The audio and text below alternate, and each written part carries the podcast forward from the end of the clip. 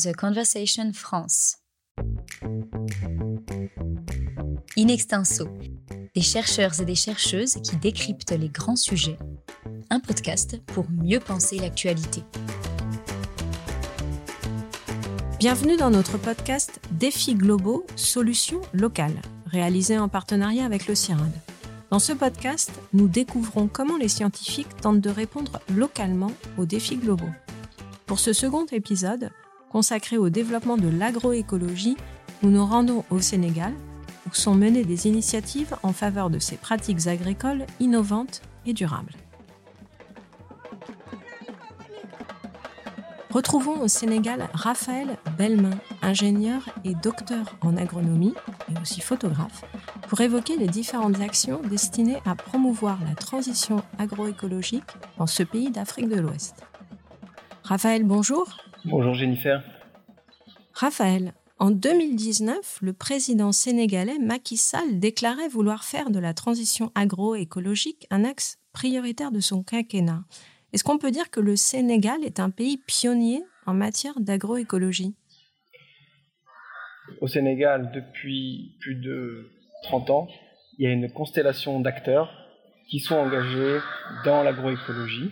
Et plus récemment, en 2019, ces acteurs se sont rassemblés au sein d'une seule alliance, euh, donc société civile, recherche, collectivités territoriales engagées dans l'agroécologie, donc, ils se sont fédérés autour de la DITAS, la dynamique pour une transition agroécologique au Sénégal. Et donc, euh, c'est vrai que l'élément déclencheur qui a permis cette alliance, ça a été une annonce du président que vous avez mentionné en 2019. Euh, ça a poussé tout le monde en fait à se, à se dire que oui, le président parle d'agroécologie, mais euh, il y a un travail qui est fait depuis longtemps et une expertise, une expérience. Et euh, la société civile, la recherche a envie d'envoyer un message euh, sur, pour accompagner le gouvernement du Sénégal dans sa politique de transition agroécologique. Donc l'objectif de la DITAS, c'est véritablement de, transformer le pays. donc il y a à la fois un objectif de plaidoyer, de dialogue politique, donc la DITAS est présente à ce titre dans plusieurs arènes de concertation, euh, que ce soit au niveau local ou au niveau national. Il y a un objectif de sensibilisation des acteurs dans les territoires, et puis enfin un objectif d'accompagnement des territoires en transition. Donc euh, la DITAS, c'est pas uniquement un mouvement national qui fait du dialogue euh, dans les hautes sphères, c'est aussi euh, un ensemble de DITAS locales, donc on appelle aussi des DITAL, L comme local. Et donc ces DITAL euh, sont des lieux de planification de la transition agroécologique à l'échelle locale. Ce sont des lieux d'expérimentation également. Et puis des lieux dans lesquels on va tirer un ensemble de leçons, d'expériences, qu'on va faire remonter au niveau national pour alimenter le dialogue politique et euh, participer à des réformes, euh, des lois, des projets, des programmes nationaux. Raphaël, on confond souvent agroécologie et agriculture traditionnelle. Or, c'est quand même très différent. En quoi exactement on a des différences Et comment est-ce que vous pourriez définir en fait les points clés de la démarche agroécologique? Alors d'abord, je voudrais dire que L'agroécologie, c'est quelque chose qui est difficile à définir parce que c'est un terme polysémique. L'agroécologie, ça désigne euh, à la fois euh, une science, donc nous les scientifiques agroécologistes, on s'inspire du fonctionnement de la nature pour concevoir des nouveaux systèmes plus intelligents, plus résilients, euh, qui permettent d'affronter les, défis de demain. Donc l'agroécologie, c'est également un mouvement social, et je vous en ai parlé avec la dynamique pour une transition agroécologique au Sénégal, mais on pourrait faire le parallèle avec d'autres mouvements sociaux en agroécologie, euh, y compris en France, euh, au Brésil, etc. Et enfin, l'agroécologie, ce sont des pratiques, c'est un ensemble de pratiques euh, sur le terrain, mises en œuvre par les paysans, les paysannes, qu'on appelle souvent ici les, chercheurs et les chercheuses aux pieds nus. Pourquoi? Parce que ils sont également, ils utilisent leur champ comme un laboratoire et ils conçoivent également à leur niveau des choses très intéressantes. Donc, vous voyez que l'agroécologie est difficile à définir, mais ce qu'on peut dire, c'est que il y a quand même des différences importantes euh, entre l'agroécologie et l'agriculture traditionnelle. D'abord parce que, certes, l'agriculture traditionnelle, euh, elle s'est construite avec une certaine cohérence entre les modes de mise en valeur du milieu et puis les potentialités du milieu, les ressources, euh, notamment naturelles. Par exemple, dans la zone centrale du Sénégal, on trouve des savanes à cad. Donc le cad, c'est aussi, euh, on l'appelle l'acacia Federvia alvidia. Donc c'est un arbre absolument fantastique euh, que les populations entretiennent dans leurs champs depuis des, générations et des générations, des siècles. Et pourquoi ils le font? Parce que euh, cet arbre a le pouvoir d'améliorer les rendements du mil et de l'arachide sous sa canopée. Et, ça, euh, c'est une pratique euh, traditionnelle. Voilà. Maintenant, qu'est-ce qu'on apporte de plus avec l'agroécologie? D'abord, c'est reconnaître que le contexte a changé. On ne peut plus uniquement se satisfaire des pratiques traditionnelles. Il y a un enjeu d'intensification écologique de la production. Euh, en 2050, on aura un milliard de bouches à nourrir en Afrique. On doit également s'adapter à des nouveaux enjeux comme le changement climatique. Donc on ne peut plus se satisfaire des systèmes traditionnels, on doit innover et aller plus loin, mais pas innover n'importe comment, euh, pas aller plus loin à n'importe quel prix, et c'est là que l'agroécologie diffère beaucoup de l'agriculture conventionnelle. L'autre point important, c'est que l'agroécologie, elle puise dans euh, l'agriculture traditionnelle, parce qu'elle est pourvoyeuse, cette agriculture traditionnelle est pourvoyeuse d'innovation, d'idées, euh, et puis d'une foultitude de, de solutions innovantes, pratiques. Mais en même temps, l'agroécologie, elle mobilise la science, la science la plus pointue, euh, pour euh, renforcer euh, les systèmes traditionnels. alors, qu'est-ce que va faire exactement la science? Elle va d'abord prouver ce que beaucoup savent déjà pour réhabiliter l'agriculture traditionnelle. Depuis les années 70, il y a un certain nombre de, de, politiques publiques, y compris des politiques coloniales bien avant les années 70, qui ont contribué à déstructurer les terroirs. Euh, et donc, il s'agit en fait de mieux comprendre comment fonctionnent les terroirs. Je vous ai donné l'exemple du CAD tout à l'heure, cet arbre fantastique. Eh bien, aujourd'hui, le, CIRAD, en partenariat avec euh, l'IRD, euh, l'ISRA et d'autres institutions de recherche, travaille sur mieux comprendre euh, les mécanismes par lesquels cet arbre euh, favorise les rendements en dessous de sa canopée. On étudie euh, les phénomènes de, flux hydriques euh, en, saison, en saison sèche. On s'intéresse également à la capacité de ces savanes à capter du carbone et donc à lutter contre le réchauffement climatique. on a également des recherches de pointe sur le rôle du paysage agricole dans la régulation des insectes ravageurs. Voilà on se rend compte en fait que la structure du paysage et la diversité des espèces arborées, arbustives qu'on va trouver dans un paysage euh, va être autant de, lieux de refuge ou de reproduction euh, ou de nourrissage pour euh, l'entomofaune. J'ai beaucoup de collègues qui s'intéressent à cette interaction entre paysage et puis réseau trophique chez les insectes et donc régulation des ravageurs du mil, de l'arachide. La science ne fait pas que analyser et diagnostiquer pour réhabiliter. Elle s'emploie également à innover, à produire des, euh, solutions innovantes, souvent basées sur les savoir-faire des paysans, mais pas uniquement. Je pourrais vous donner euh, trois exemples. Euh, j'ai une collègue qui s'appelle Paula Fernandez qui travaille sur les micro-organismes autochtones bénéfiques.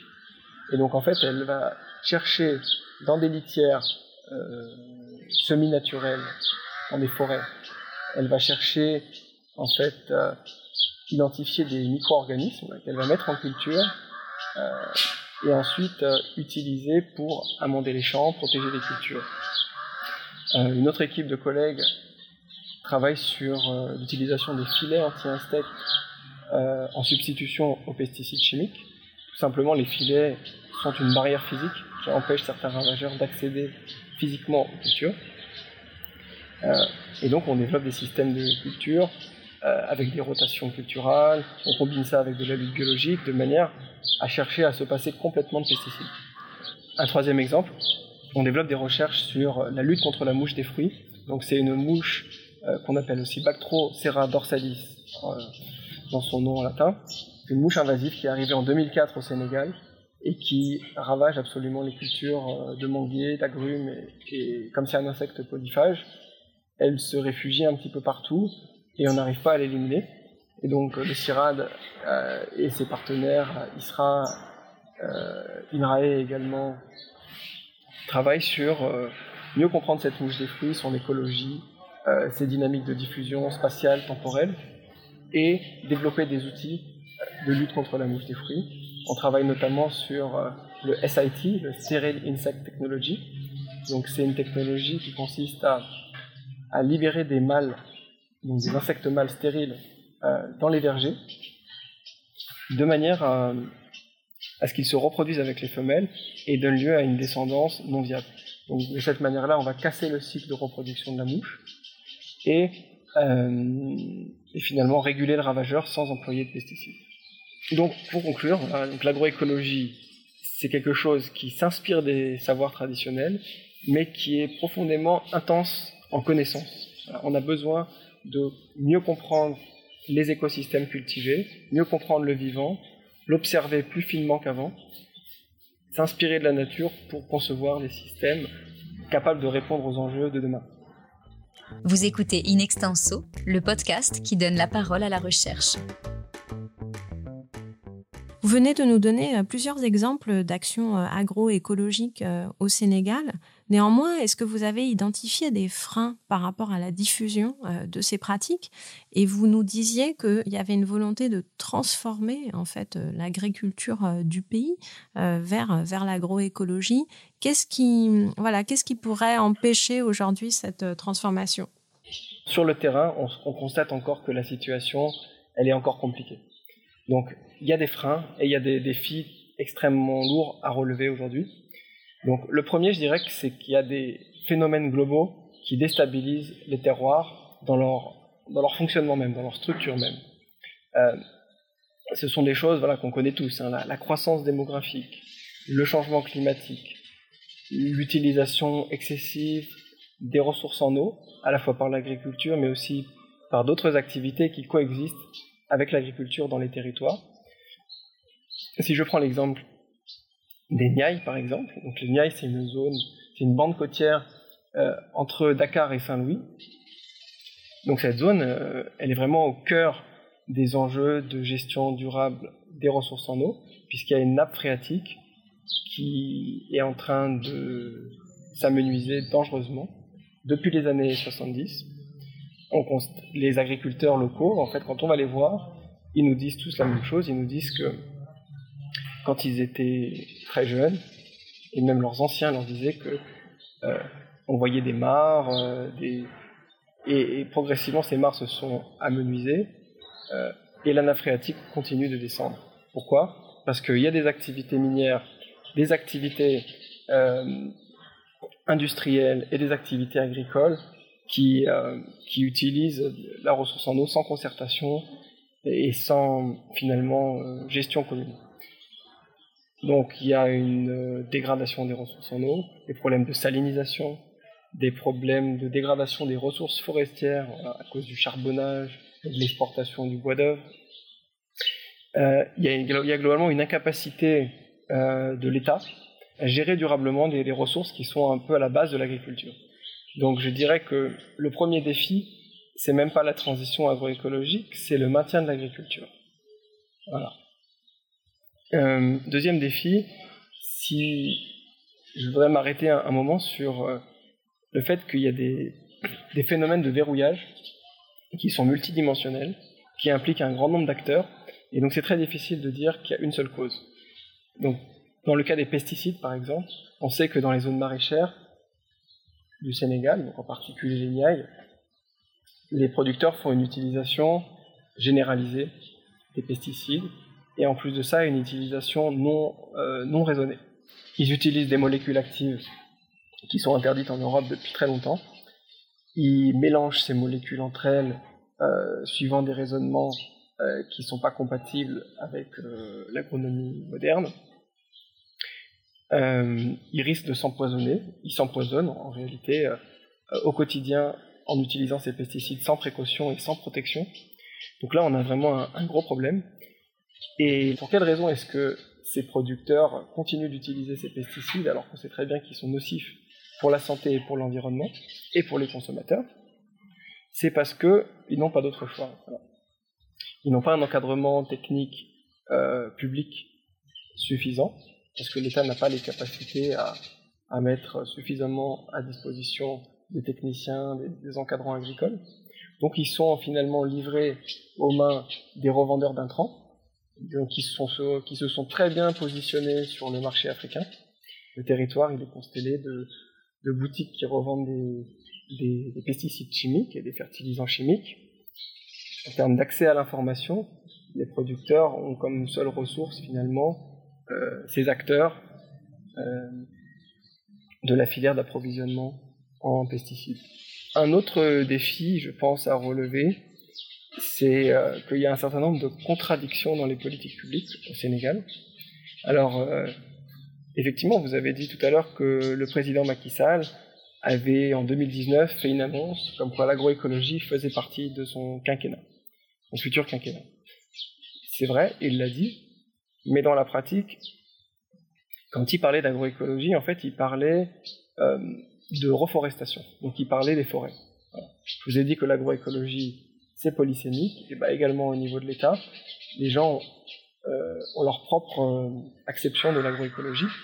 Or, pour la DITAS, l'agroécologie, c'est un projet de société, c'est quelque chose de multidimensionnel, de multisectoriel, et qui ne concerne pas uniquement la forêt. Aujourd'hui, on a une, euh, une incohérence des politiques publiques qui soutiennent massivement les engrais chimiques, tout en ayant un discours en apparence favorable à l'agroécologie.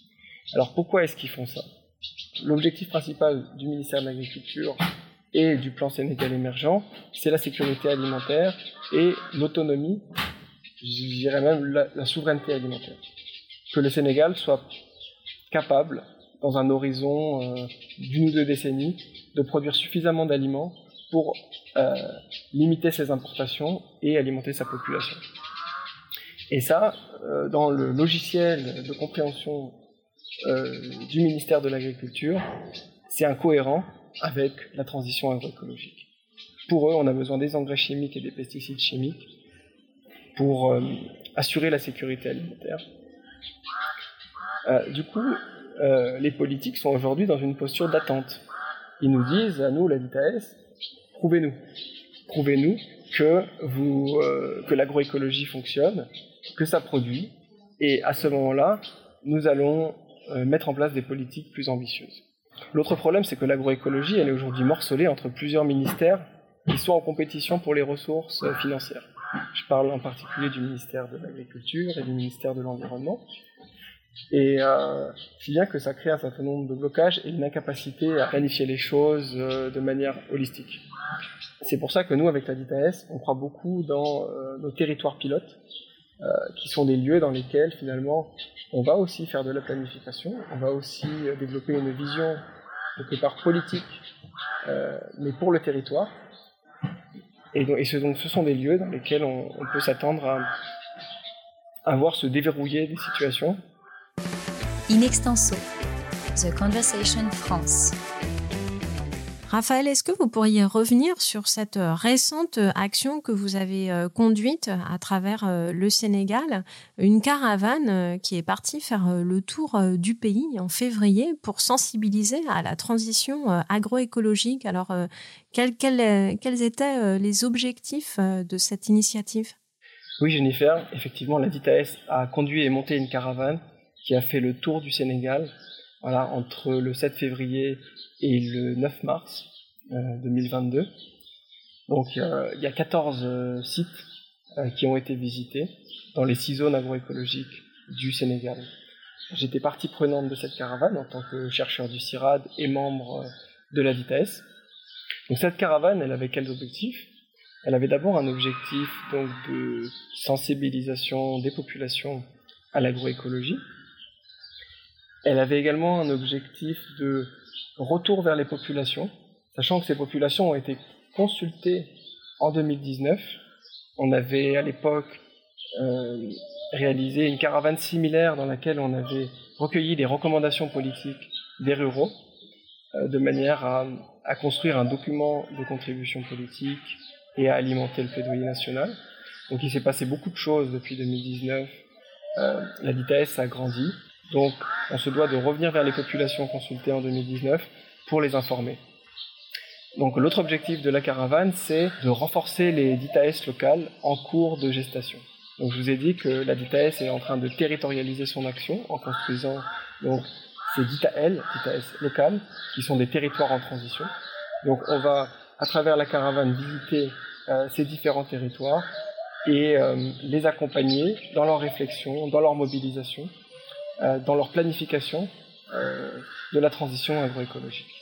Le dernier objectif, c'était de consulter les populations euh, dans la perspective de construire un nouveau document de contribution politique pour 2023.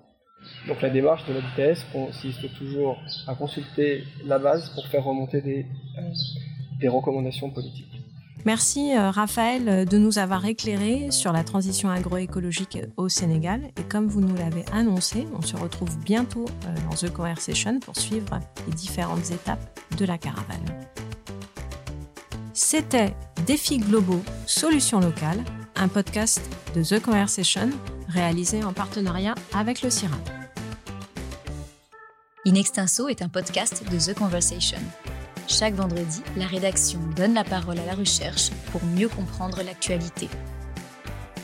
Retrouvez l'ensemble des épisodes d'Inextenso et nos autres séries directement sur theconversation.com dans la rubrique podcast.